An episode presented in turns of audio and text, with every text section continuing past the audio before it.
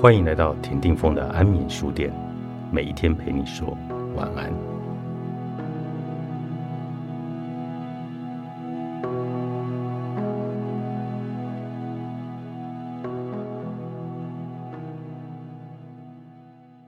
小时候，我最常说的话就是“我好无聊”。当我的皮质醇浓度上上下下像云霄飞车一样，我就沉醉在让人陶醉的快感里。当我长大离家或者独自一人，也会重建这种压力的循环。有时候我睡不着，就会用熟悉的压力循环来安抚自己，列出各种会夺走家人性命的原因：火灾、水灾、抢劫。后来在情感里，我也经历了同样的压力循环，一直都保持着情感疏离，无法付出真心。这是我小时候跟妈妈学到的模式。渐渐的，这让我越来越怨恨。虽然隔阂和距离是我创造的，但我却要感情对象来负责。每一次当他们想靠近我，我都会把他们推开，因为亲密感对我来说。是很陌生的，可是当他们离开，我又会惊恐起来，回到童年熟悉的压力循环。我的心智会转得很快，想出女友辜负我的各种可能，例如讯息没有回，礼物很敷衍，他在留言里和我作对。无论如何，我都能够找出事情来烦恼，就算是在最平静的时刻，我的心智也会碎碎念。怪了，不太对劲。或许我其实没有那么喜欢这个人，或许这段感情我已经腻了。我需要那种压力回应才有感，少了压力循环，我对生活无感、无聊。最后，我会把那一个人逼走，来确定自己孤单到老。回想起来，我刚开始会被莎拉所吸引，就是因为她很难掌握，她给了我云霄飞车的感觉。我永远不知道我和她是什么关系，那种不舒服让我很兴奋。谈了几年感情后，我开始怀疑莎拉背着我和我们共同的朋友在一起的信任直觉，没有让直觉引导我的判断。我是我就当面的质问他，在他否认我的指控以后，我就任由他来打发我，说我太多疑。后来我发现他真的劈腿和那个朋友在一起。感觉就像大石砸中了我的内在小孩。最伤人的不是他不忠，而是他否认了我感受到的真实。那就是我童年受的伤。我小时候所有真实的感受都被掩盖了起来，包括我的性向。我从来没有信任过自己感受到的真相，却信任他所建构出来的实相。回想起来，我可以看出我因为不了解自己。不认识自己，最后导致分手。我现在知道，当时我解离的程度有多深。我知道我扮演受害者的角色，事实上是我一直不在当下。我把矛头指向萨拉，但维持情感疏离的是我。是我在感情里挖了一个大洞，和自己不亲的人和谁都不会亲。这段关系最后免不了爆炸了。我搬到新公寓，那里有三间卧室。我和一个年纪比我大的女生分租，我们很快的发展出密切的友谊，然后互相吸引。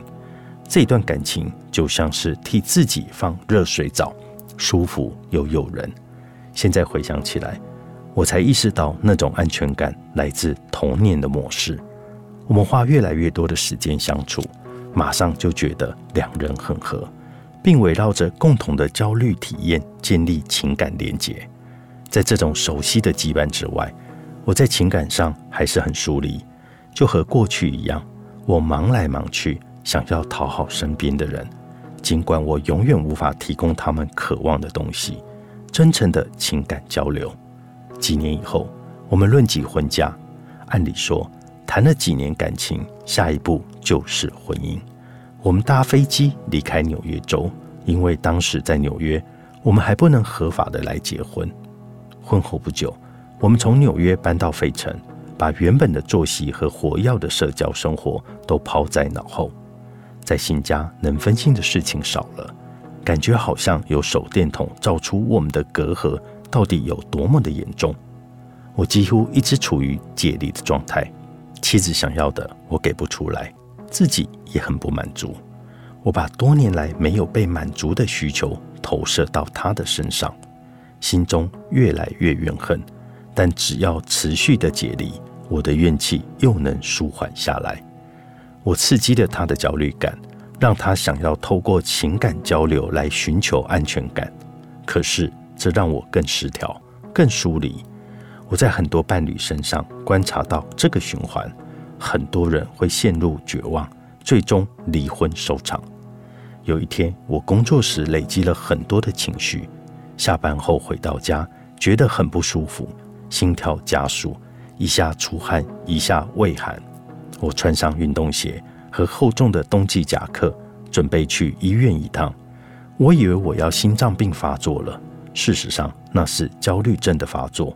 只是连我这个临床医师当时都判断不出来。我在蓬松的羽绒包里蜷缩成一团，前后摇晃着身体，叫自己深呼吸，撑过这种疼痛。幸好那不是心脏病，那是灵魂的集训。我的心智回避真相太久了，以至于我的身体接管了这一个人。我发现我不是随便找一个人来爱。那都是模式的一部分。我在婴儿时期从依附关系开始，就发展出一个很深刻的故事。我当时的关系就是那模式的一部分。我们的婚姻并没有建立在可靠、真诚的感情基础上。经历好几个月的折磨，我终于做出人生中最艰困的决定。我第一次听从真实的自己，采取行动。我请太太和我离婚。原来这就是感情中的依附。我们小时候得依赖别人才能生存、长大，但这种依赖的行为不会在童年结束。成人之后，我们还会继续寻找依附关系，通常是透过感情。把依附理论应用在感情的对象，利用爱情的测试来评估成年受试者在感情中的安全感和婴儿期经历有没有关联。心理学界长期以来的猜测都研究证实了，婴儿期与童年的依附关系会为成年后的感情生活提供基础，但也不是一成不变。如果你在婴儿时期感受到亲密、支持、关爱，比较可能在成年后拥有亲密、支持、关爱的感情。如果你在童年经历了疏离、飘忽、虐待的关系，那么，可能成年以后也会寻找同样的关系。全能疗愈，作者尼可勒佩拉，方志出版。